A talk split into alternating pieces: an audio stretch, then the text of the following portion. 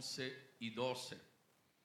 Gloria a Jesús. So, tenemos más de un mes para hacer planes, para sacar el tiempo, gloria al Señor. Noviembre 11 y 12, gloria a Jesús.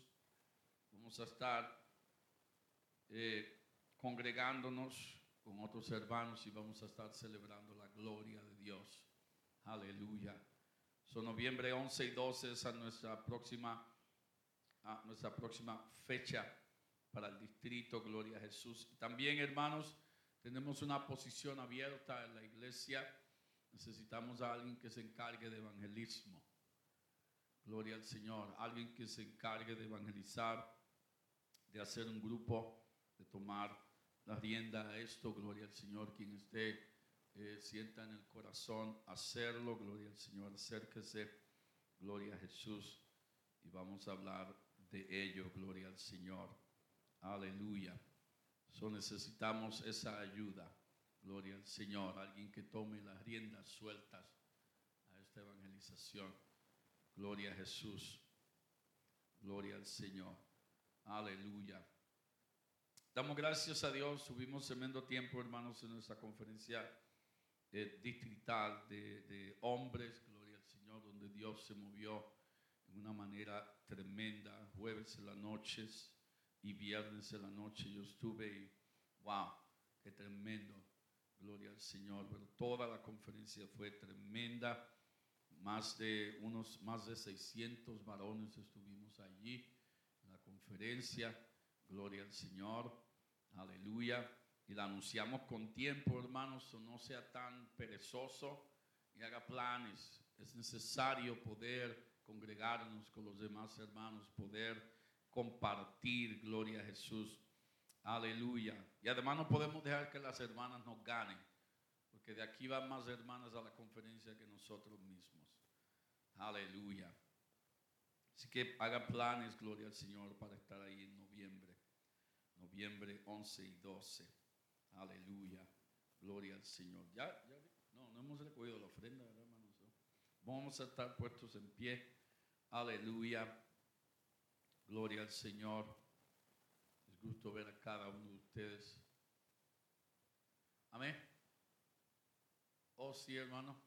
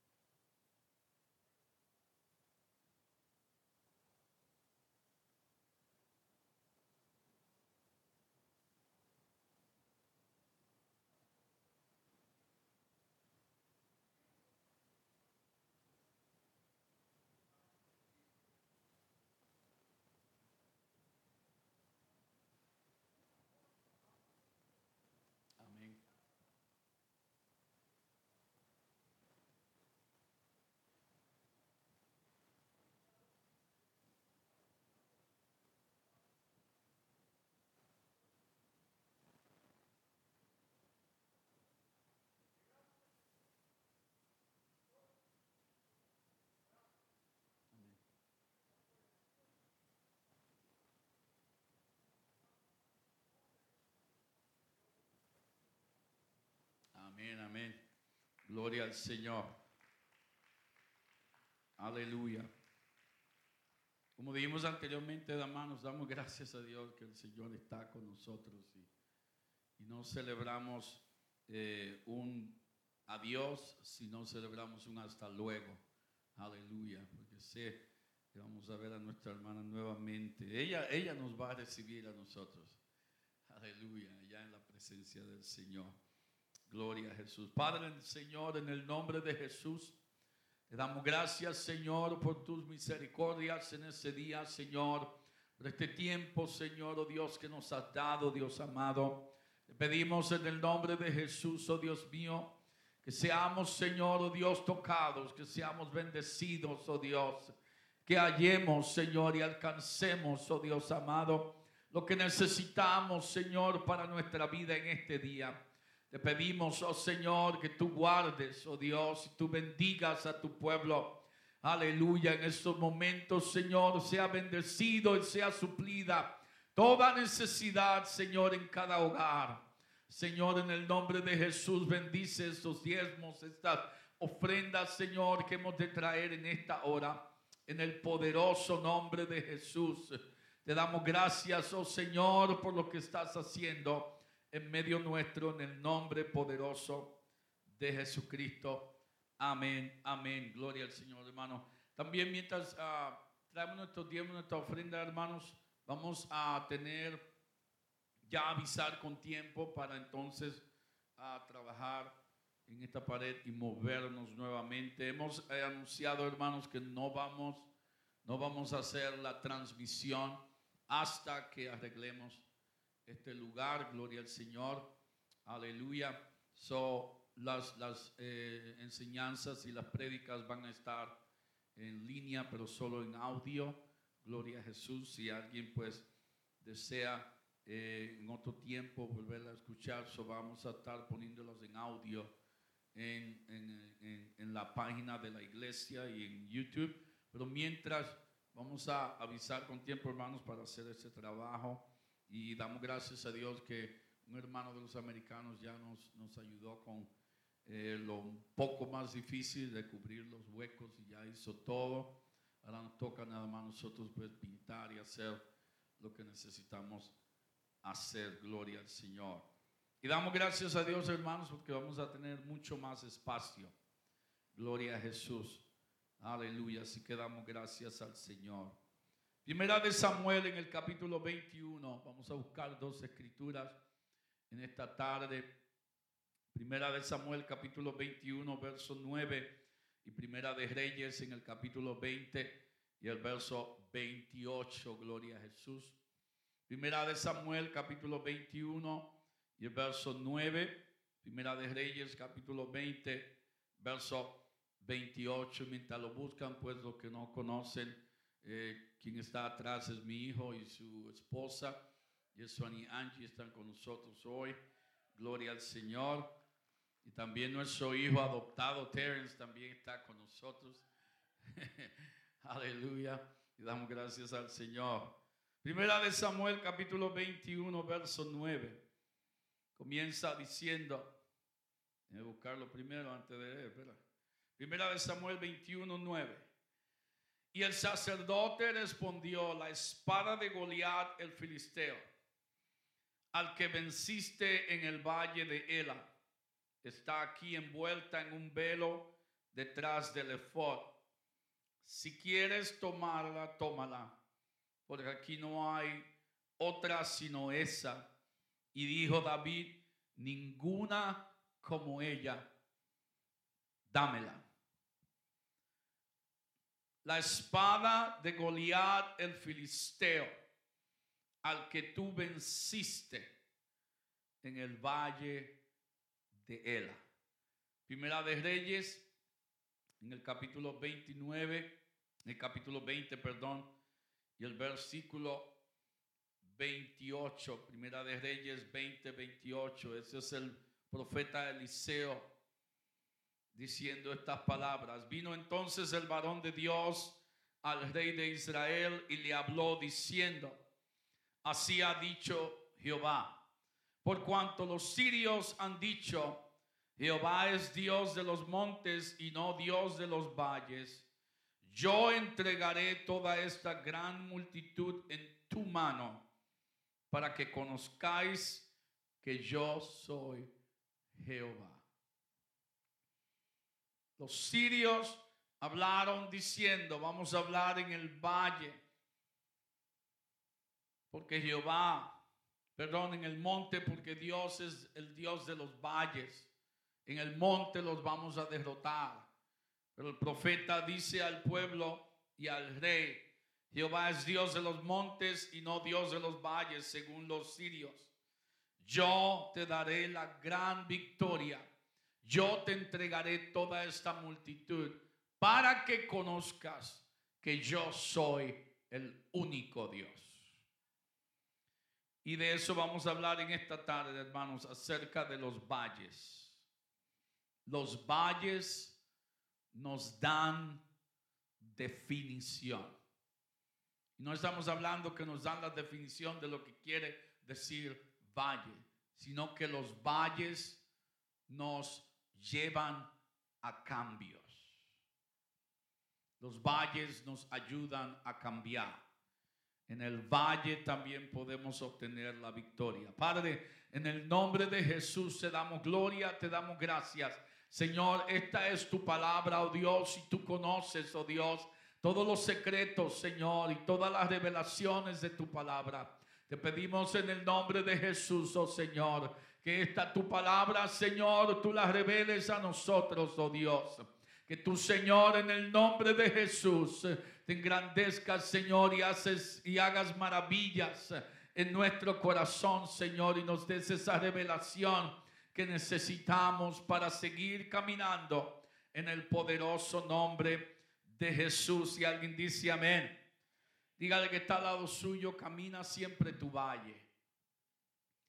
Gloria al nombre del Señor. Puede tomar su asiento. También damos gracias a Dios, hermanos. Vemos la hermana Astrid con nosotros nuevamente. Gloria a Jesús. Aleluya. Damos gracias al Señor. Bienvenida sea, hermana, en el nombre del Señor. Aleluya. Los valles nos definen.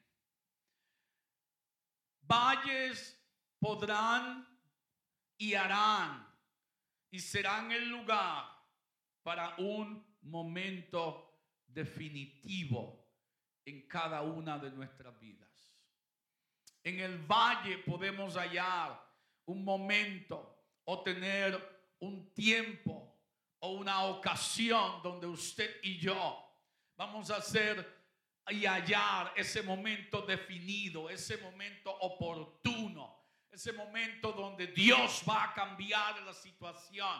Pero yo debo actuar conforme a ese momento.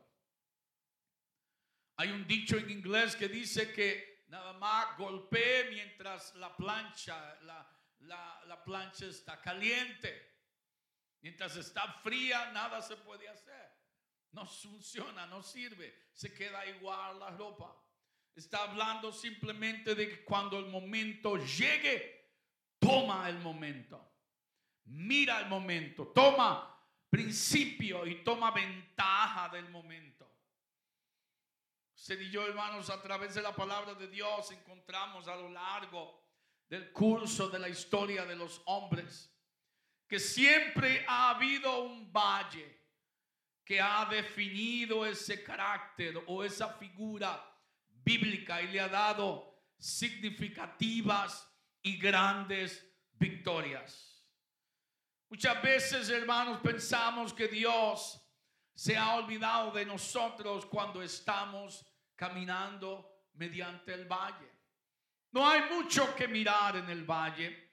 Simplemente Muchos tienen plantación y nada de vida o animal. Simplemente andamos y caminamos solos sin nadie al lado, sin poder experimentar nada nuevo, sino que todo se convierte en simplemente un camino solo. Cuando en realidad nos observa Dios mismo. No lo vemos Muchas veces ni lo sentimos mientras estamos en el valle, pero ahí está Dios. No sentimos su mirar, no sentimos su mano, no miramos, ah, miramos a todo lugar y dónde, dónde, dónde, dónde está Dios. Aleluya. Pero el único lugar que usted y yo nos olvidamos mirar es hacia arriba. Tal vez Dios no esté a mi izquierda, tal vez Dios no esté a mi derecha o al frente o detrás de mí, pero Dios está cubriéndome sobre, aleluya, todas las cosas. Él está guardando mi vida en medio de ese caminar.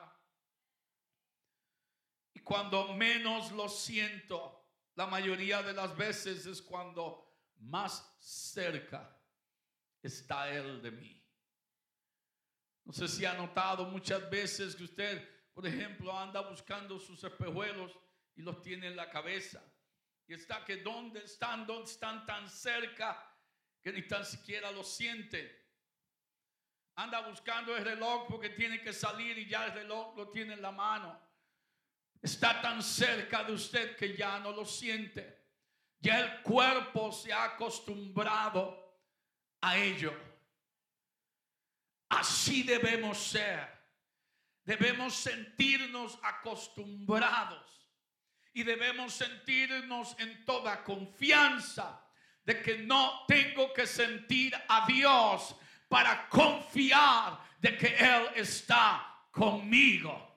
Debo simplemente creer, no, Él lo prometió, que Él iba a estar conmigo todos los días de mi vida. Yo voy a caminar creyéndolo, aleluya, aunque no oiga el trueno, aunque no vea el relámpago, aunque no vea el mar abriéndose en dos para yo caminar en seco, voy a confiar de que Él está conmigo. La Biblia, hermanos, nos menciona algunos de los valles en los cuales Dios dio grande victoria al pueblo de Israel. Uno de los más famosos es el valle de Ajalón, donde Josué oró, gloria a Jesús, y dijo, sol, ponte y mantente en tu lugar. Y dice la Biblia que el sol se detuvo. A mí literalmente el sol no se detuvo, fue la tierra quien se detuvo, gloria al Señor, en su lugar, por cuanto el sol está en su propio lugar. El sol no se mueve, la tierra se mueve alrededor del sol. Pero Josué, aleluya, él simplemente oró de esa manera diciendo, sol, detente en Gabaón y tu luna en el valle de Ajalón. Y hubo día por todas esas horas hasta que ellos pudieron destruir a todos sus enemigos. Simplemente porque alguien se atrevió a orar una oración del tamaño de Dios en el medio de un valle en la lucha. Oh, gloria al nombre del Señor. Y es muchas veces lo que usted y yo simplemente necesitamos hacer. Levantar una oración del tamaño de Dios y pedir que Él mismo sea nuestra victoria. Que Él mismo sea nuestro sostén, que Él mismo sea quien nos lleve al otro lado. También otro famoso valle es el valle de Jezreel, donde Gedeón, en el capítulo 7 del libro de jueces, en los versos 15 al 23, con tan solo 300 hombres, Dios le dio una grande y gloriosa victoria Dice la Biblia, gloria al Señor, que el campamento de los sirios era como la arena del mar. Estaban extendidos por todo el valle. Imagínense ver una multitud así, cualquiera temería, gloria al Señor. Y Gedeón sí tenía 30 mil hombres, pero Dios le dijo, no, no, no, son, son, son demasiados, son muchos. Aleluya, dile que quien tenga temor y quien tenga, no tenga fuerzas para la batalla, que se vaya a su casa. Un 80% de la multitud se fueron. Como quien dice, uh, nos salvó la trompeta. Nos salvó la palabra de Dios, nos salvó. Porque no tenía ni tan siquiera fuerzas para tomar la espada en mano. Y se quedó simplemente con diez mil hombres. Y Dios todavía le dice, no, son muchos. Son muchos. So, llévalos al río y pídeles que beban agua. Y Dios dio la señal a Gedeón. Y de todos esos nueve mil 700 hombres se regresaron a su casa nuevamente. Ahora Gedeón simplemente está mirando 300 hombres, los cuales muchos historiadores han dicho eh, y, y han comentado que para cada uno, cada uno de los 300 eran como de 7 a 10 hombres para pelear contra uno solo de Israel. O sea, era 7 para cada uno de aquellos 300. Así destacan o piensan imaginatoriamente la multitud que había por cuanto la Biblia dice, hermanos, estaban regados en todo el valle como la arena del mar. Qué multitud. Pero Dios dio a Gedeón la victoria en aquel valle. De una manera muy simple y muy sencilla, simplemente jugando con la mente del enemigo. Por cuanto habló Dios a Gedeón diciendo, dale una lámpara a cada uno de ellos y dale algo para romper la lámpara. Y cuando yo te diga que rompan las lámparas y levanten la lámpara y levanten su voz como un solo hombre delante del enemigo. So, allí llega Gedeón a medianoche cuando la guarda dice acababa de cambiar de turno. Y allá se están todos en la colina.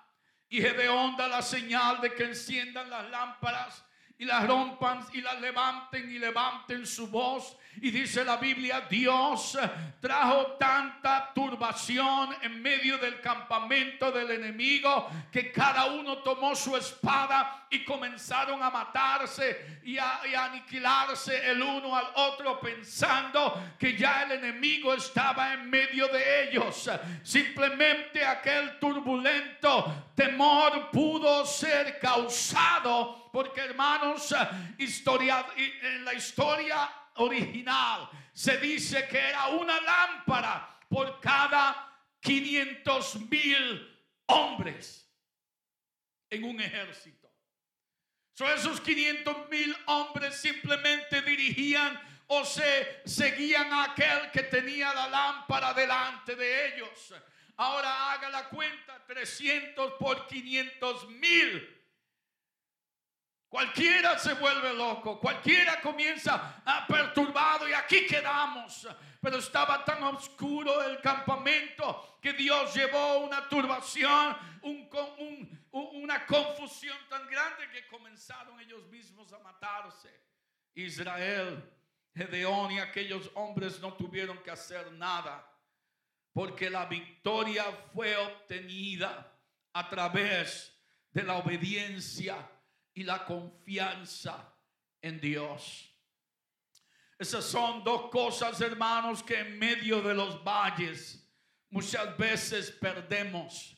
Simplemente, hermanos, como seres humanos ponemos nuestra mirada en la dificultad y comenzamos a medir la dificultad y comenzamos a contemplar la dificultad. El libro de Hebreos, hermanos, no nos dice que pongamos nuestra mirada en la tierra o en las dificultades de este mundo, sino que pongamos nuestra mirada en Jesús, el autor y consumador de la fe. Cuando usted y yo, hermanos, contemplamos y nos concentramos en la dificultad, mi ser, esta carne va a ser mi dificultad mucho más grande que el Dios a quien estoy sirviendo. Pero si pongo mi mirada en Él, la dificultad se va a convertir en nada delante de mí. El problema se va a convertir en nada delante de mí porque Dios, Dios va a estar, aleluya, y va a ser mucho más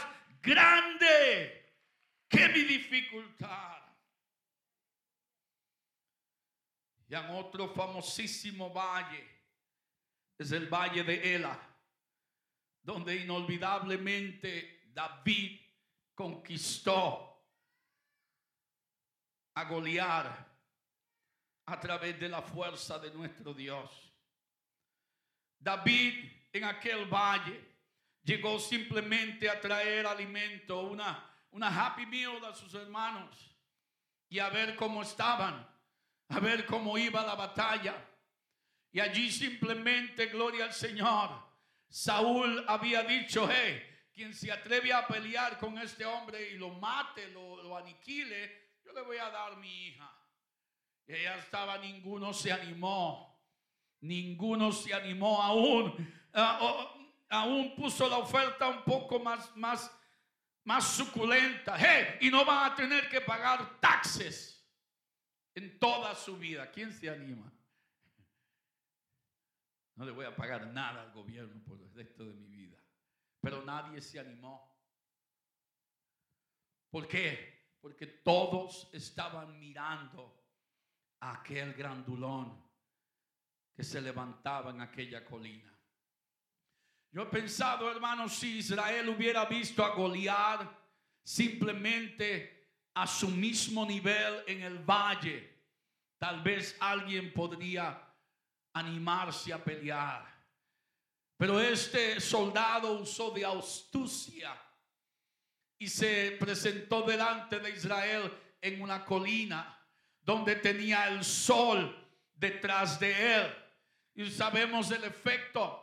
Cuando el sol está detrás de algo, lo hace un poco más grande. No podemos mirarlo con claridad. No lo podemos ver exactamente como es. So, la Biblia dice, hermanos, que Goliat era de alto de nueve pies y medio de altura. Ya era grande por sí. Ahora imagínense en ese, como decimos en Puerto Rico, ese animal en una colina más alto que sus ojos y el sol detrás, detrás de él. ¿Qué está haciendo el sol? Haciéndolo mucho más grande. Mi pastor decía eran nueve pies de alto, nueve pies de ancho. Porque simplemente el sol alteraba la visión del pueblo de Israel. Por cuanto la Biblia explica, hermanos, que estaban corriendo. Antes de pelear ya se estaban escondiendo detrás de las piedras. En cuanta cueva había allí estaban escondidos detrás de un árbol que nadie lo viera. Y por 40 días las mismas palabras y veían la misma imagen de aquel gigante. So, ¿Qué tuvo que hacer Dios? Tuvo que reclutar a uno que ya había entrenado en su campamento para que fuera a enfrentarse a aquel hombre. Las palabras de David contra Goliat simplemente fueron, tú vienes contra mí con espada y jabalina. Fíjense que no le dijo, tú vienes en contra del pueblo de Israel. Y dice, no, tú vienes contra mí con espada y jabalina, mas yo vengo contra ti en el nombre de Jehová de los ejércitos. No había nadie más allí que Dios hubiera podido hallar, que le sirviera a él fielmente. No había nadie más allí que se atreviera a pelear aquella victoria, no en su propio nombre, no en su propia familia, pero en el nombre del Dios de los cielos. Dios tuvo que llamar a un muchacho del campo nunca había peleado así, que nunca había manejado espada, que nunca había caminado con armadura, para que Dios pudiera mostrar a Israel que Él sigue siendo Dios.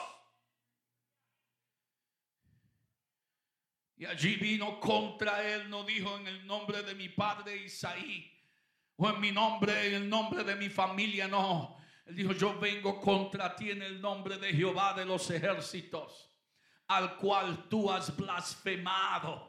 Y allí mismo le profetizó, hoy Dios entregará en mis manos tu cabeza. Y hoy yo voy a presentar tu cabeza delante de Dios.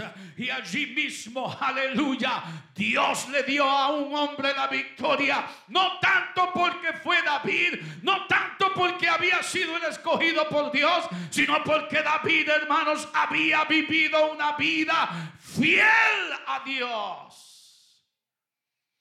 Antes de la lucha, ya David era fiel. Antes del oso y el león, ya David era fiel a Dios. Antes de la primera dificultad, ya David había sido fiel a Dios.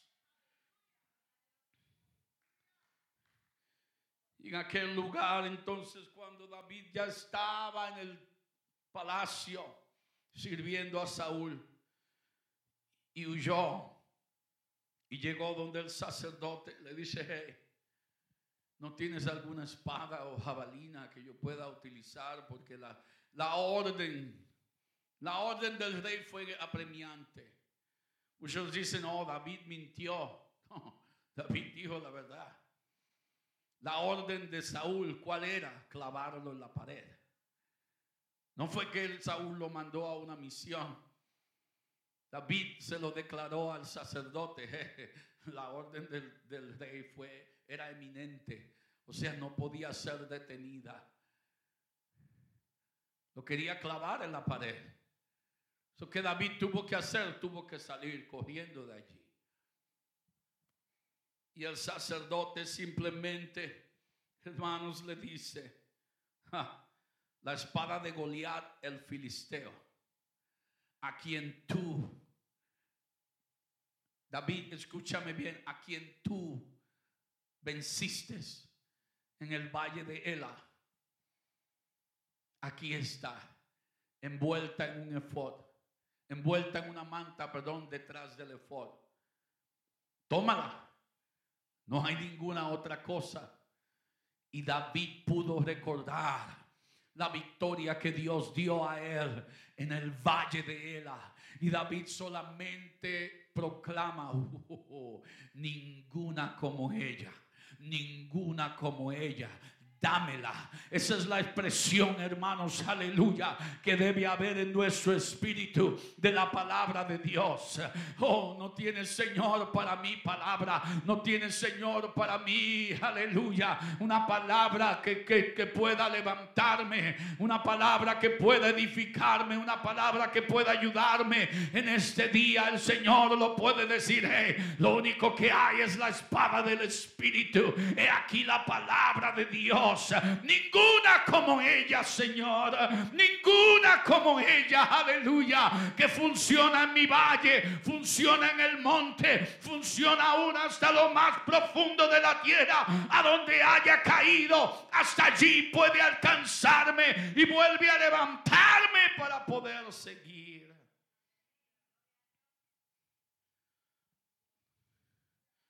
Los valles y las acciones de los hombres que se encuentran allí. Proporcionan, hermanos, como una especie de encrucijada para sus vidas. Los lleva aquí, los lleva allá, los transforma en todo lugar. Y a la misma vez los define para grandeza. Aún una grandeza que cubrirá todos sus fracasos. Una grandeza que los llevará en su fe a poder alcanzar el propósito de Dios en sus vidas. Usted y yo tenemos la opción de ser definidos por nuestro valle, porque ha sido designado para simplemente operar de acuerdo a la acción que usted y yo tomemos. Nuestra acción puede ser de buscar a Dios o nuestra acción puede ser de ignorar a Dios. Pero sea lo que sea, nuestro valle va a operar de acuerdo a nuestra acción. En una ocasión miramos en Primera de Reyes que el profeta Eliseo le dice a los hombres, eh, andaban buscando palabra de Dios porque habían enemigos que se habían levantado y Eliseo dice, tráigame unos músicos y comenzaron a tocar música y llegó la inspiración de la palabra de Dios y Eliseo le dice, así ha dicho Jehová, haced en este valle muchos estanques. Haced en este valle muchos estanques.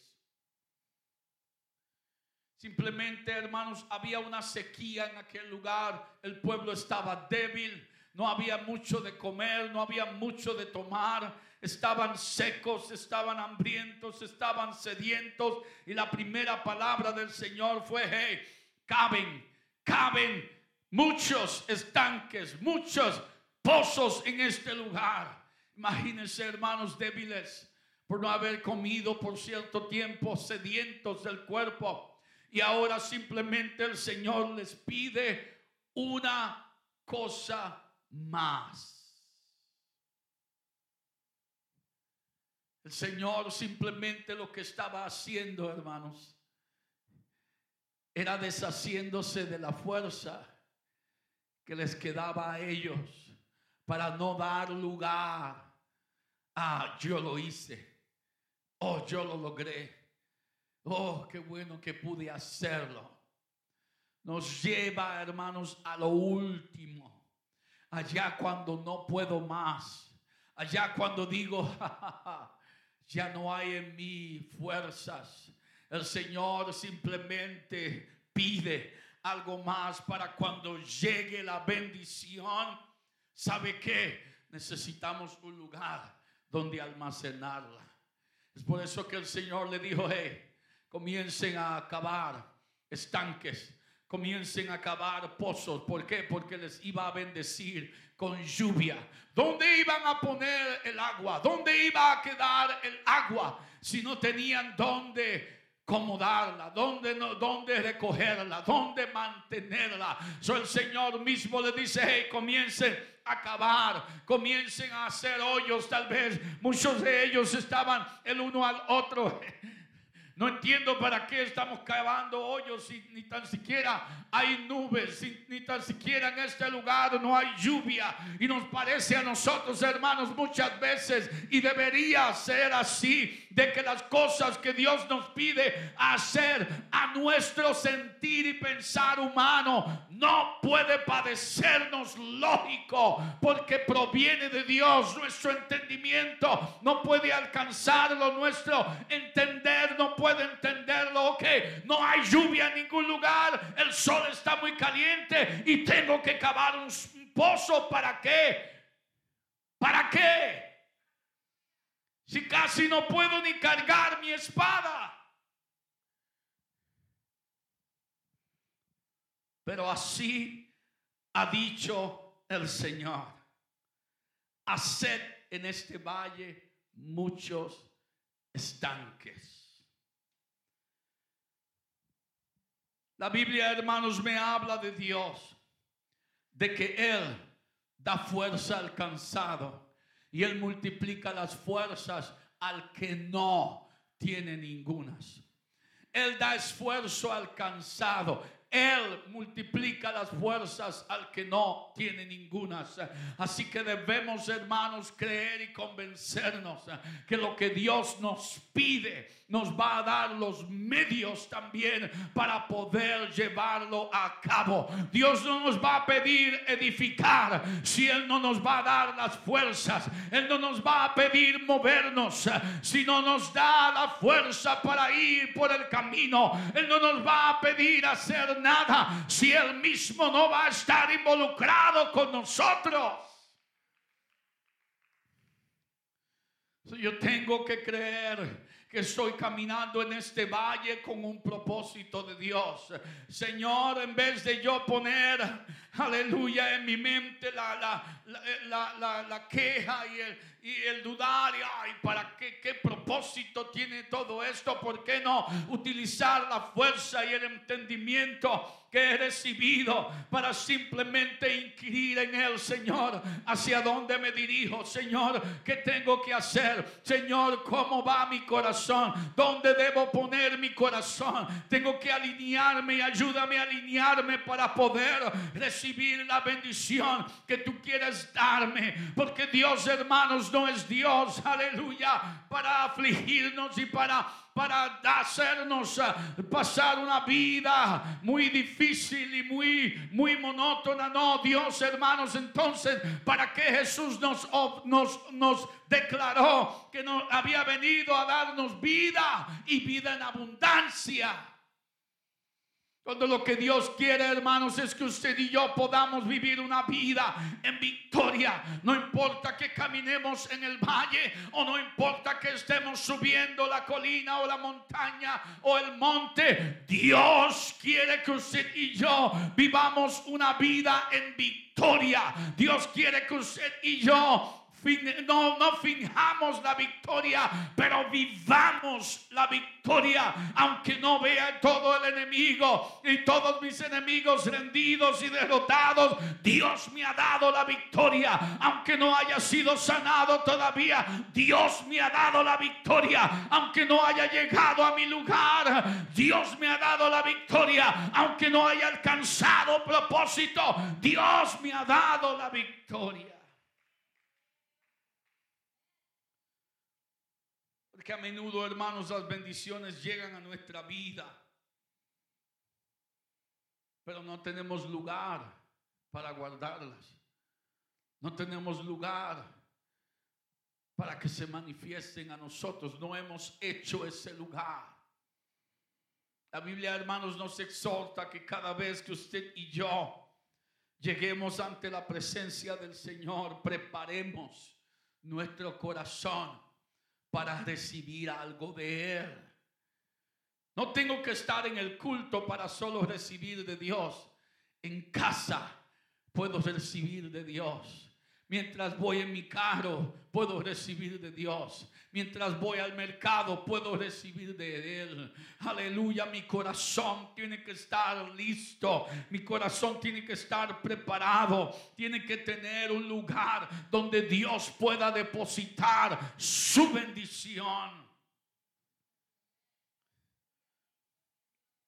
Nuestras vidas, hermanos, a veces pueden ser un valle de lugares secos y desiertos. Y la sed parece ser insoportable. Y Dios lo que va a decir es, cava un pozo, cava un estanque. No nos va a ser lógico. Yo estoy sediento. ¿Para qué voy a crear otro hoyo vacío? Y es ahí, hermanos, donde el enemigo nos lleva a perder el tiempo y cuando venimos a darnos cuenta, el tiempo de la visitación nos pasó de largo. Simplemente porque me quedé preguntando, pero ¿para qué hacer esto? ¿Para qué tengo que hacer el hoyo? ¿Para, tengo que, ¿Para qué tengo que hacer este pozo, Señor? Pero ¿por qué me está pidiendo hacer? No, no, simplemente si Dios lo pone en el corazón, es simplemente hacerlo. Porque todo lo que Dios habla tiene propósito. Todo lo que Dios habla tiene ocasión. Todo lo que Dios declara tiene acción a ello. Yo voy a acabar ese estanque. Voy a acabar ese pozo. Voy a declarar la victoria. Antes de ver la victoria, voy a declararla en todo momento. Antes de ver la salvación, voy a declarar la salvación. Antes de ver la sanidad, voy a declarar la sanidad. Porque Dios no es hombre para que mienta, hijo de hombre para que se arrepienta. Dios es Dios y Dios de su palabra.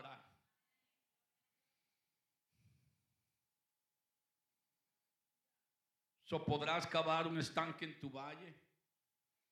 Podrás levantar tu alma, tu corazón y enfrentarte al gigante. Podrás ignorar el canto de Dalila. Podrás obedecer a Dios y no esconder lo prohibido en tu tienda. Podrás sobrevivir en el valle para que Dios pueda darte una victoria. Tus momentos definidos, tus momentos y los momentos que definen tu vida se encuentran en tus valles. El cielo y el infierno están mirando para ver lo que harás en tu valle, porque va a haber un momento definido en que te va a llevar a salir de allí o a hundirte más en ese lugar. Por cada victoria hay un valle. Por cada victoria hay un valle. Por cada victoria hay un valle. Porque veo, dijo Nabucodonosor, cuatro caminando en el fuego pero solo echamos tres. Y el cuarto es como hijo de los dioses. Porque para cada victoria hay un valle. ¿Cuál fue el momento definido de aquellos tres jóvenes, Sadrach, Mesach y Abednego? Cuando le dijeron al rey, sepa, oh tú, oh rey, que al Dios que servimos nos puede librar de tu mano y de tu mano nos librará. ¿Y dónde tuvieron el momento definido cuando le declararon al rey? Y si no, sepa, oh rey, que no nos doblaremos ni nos inclinaremos a la estatua. Antes de entrar al fuego, ya Dios los había librado. Ya el ángel del Señor estaba esperando por ellos en el fuego. No entró cuando ellos fueron tirados, no, ya él estaba esperando allí. Mm, ya mismo los tiran. Aquí nos vamos a encontrar. Aquel fue su momento definido. Si hubieran titubeado en que, ¿qué, vamos a hacer? ¿Qué vamos a hacer? Reunión de grupo. Ok, ¿qué vamos a hacer? Se hubieran quemado. Porque el temor y la duda los hubiera aniquilado. Pero su corazón ya estaba dispuesto y ya había tomado. Antes, dice el Señor, antes de que la palabra se levante y salga de nuestra boca o se levante en nuestro corazón, ya Él la sabe. Ya Él sabía la respuesta que iban a dar. Por eso Él estaba esperando en el fuego. ¿Por qué digo que estaba esperando, estaba Él esperándolos en el fuego? Si Él no hubiera estado allí, hermanos, cuando quienes lo habían tomado para tirarlo se quemaron, se hubieran quemado ellos también. Pero la Biblia dice que pasaremos por el fuego y no nos hará daño. Que vendrá la inundación y no nos va a ahogar. Porque Dios va a estar allí. Y quiero acordar a alguien, hermanos, que la naturaleza conoce su voz. Conoce su voz. La naturaleza sabe el olor de su perfume. La naturaleza conoce la fragancia de la gloria de Dios. Y cuando Dios se manifiesta, o cuando Dios dice David, dijo David, a la presencia del Señor, tiembla la tierra. No de temor, no de, frívolo allá, de que, uy, no. Simplemente de regocijo, porque saben que su creador está cerca. Es así, hermanos, que nuestra alma tiembla, aleluya. Si usted ha sido tocado por el Espíritu Santo, ha tenido alguna experiencia con Dios. Aleluya, cuando el Señor se hace presente, tu cuerpo comienza a manifestar, comienza a sentir, comienza a reaccionar a esa presencia. Aleluya. Es por eso que alguien, gloria al Señor, puede decir, yo no sé, no sé lo que hay allí, no entiendo, pero sentí algo que nunca había experimentado jamás.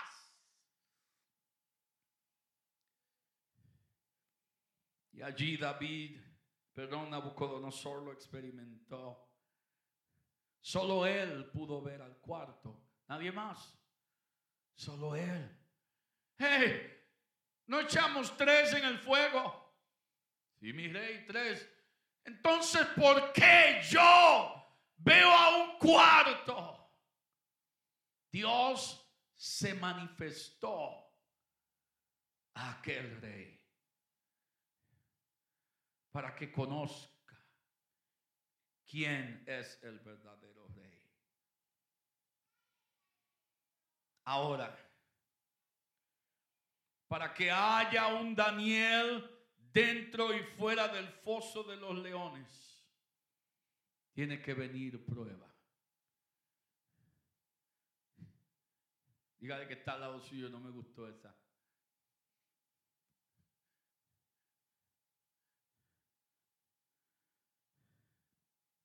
Quiero ser librado, pero no quiero ser oprimido y encarcelado. Quiero ser sanado, pero no quiero estar enfermo. Ok, decídete. ¿Lo quieres o no lo quieres? Hermanos, Dios tiene la manera de revelarse a cada uno de nosotros. Siempre lo hemos dicho, Dios nos conoce individualmente. Él sabe cómo hablarme, cómo tomar mi atención, cómo llamar la atención de mi corazón. A todos no nos va a hablar de la misma manera, a todos no nos va a llevar por lo mismo. Él sabe cómo llamar nuestra atención. Aleluya. So, para que hubiera un David, tenía que haber un Goliat.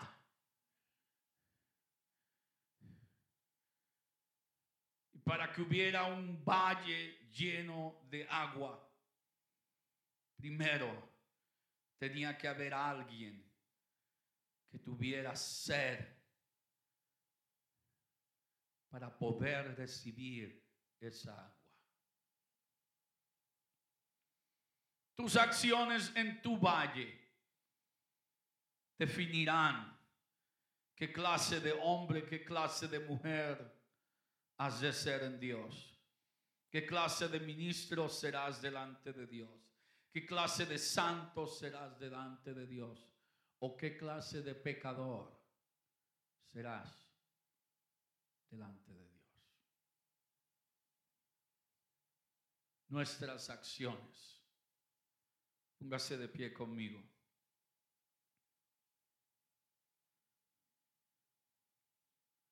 La Biblia, hermanos, habla diciendo todo lo que el hombre sembrare, eso también cosechará.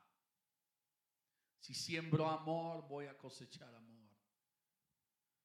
Si siembro bochinche, voy a cosechar bochinche.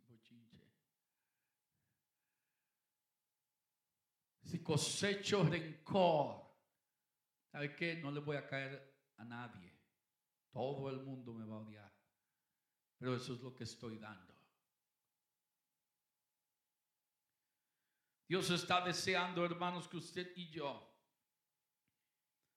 nos acerquemos a Él con todo el corazón. Un hombre después de su conversión todos los días oraba diciendo, Jesús, buenos días. Soy yo, Jim.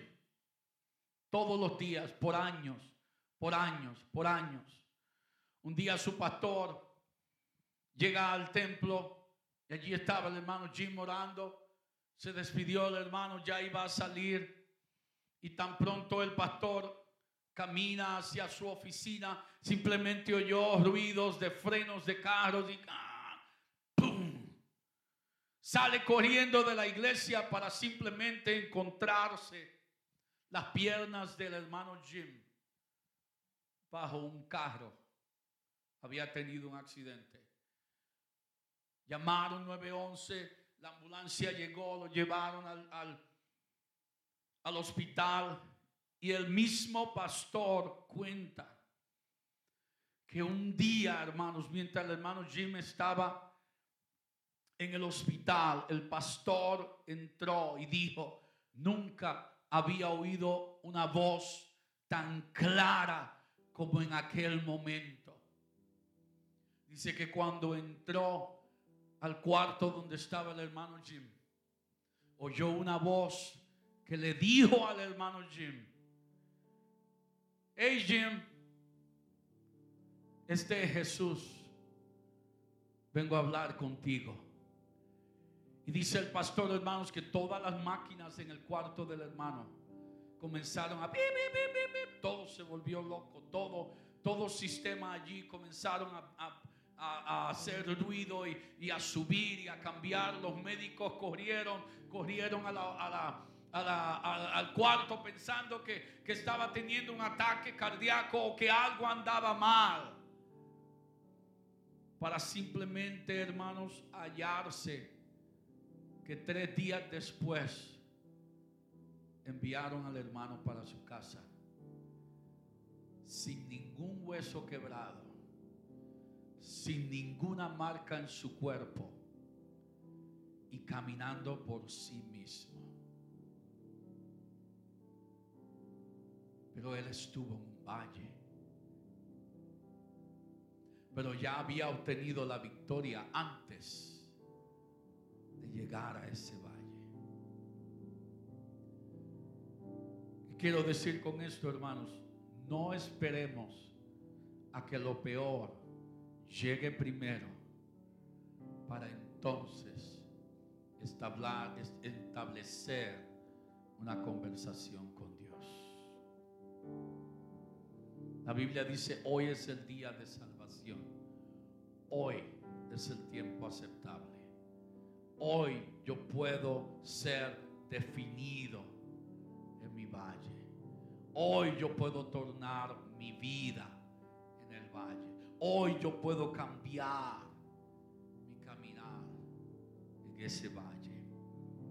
Aleluya, Padre, en el nombre de Jesús. Si alguien quiere pasar este altar, este altar está abierto. Si alguien quiere venir a orar, si alguien quiere venir a conversar con el Señor. Aleluya, aleluya. Él está aquí en este lugar. Su palabra ha sido expuesta a nuestros corazones. Oh, gloria al Señor. Este momento es entre tú y Dios. Tú y Dios y nadie más. Aleluya. Oh Señor, en el nombre de Jesús. Oh Señor, en el nombre de Jesús. Tú eres Rey de gloria, Señor. Tú eres Dios de fuerzas. Tú eres Dios de fuerzas, oh Señor. Tú eres Dios de sabiduría, de entendimiento, Señor Jesús.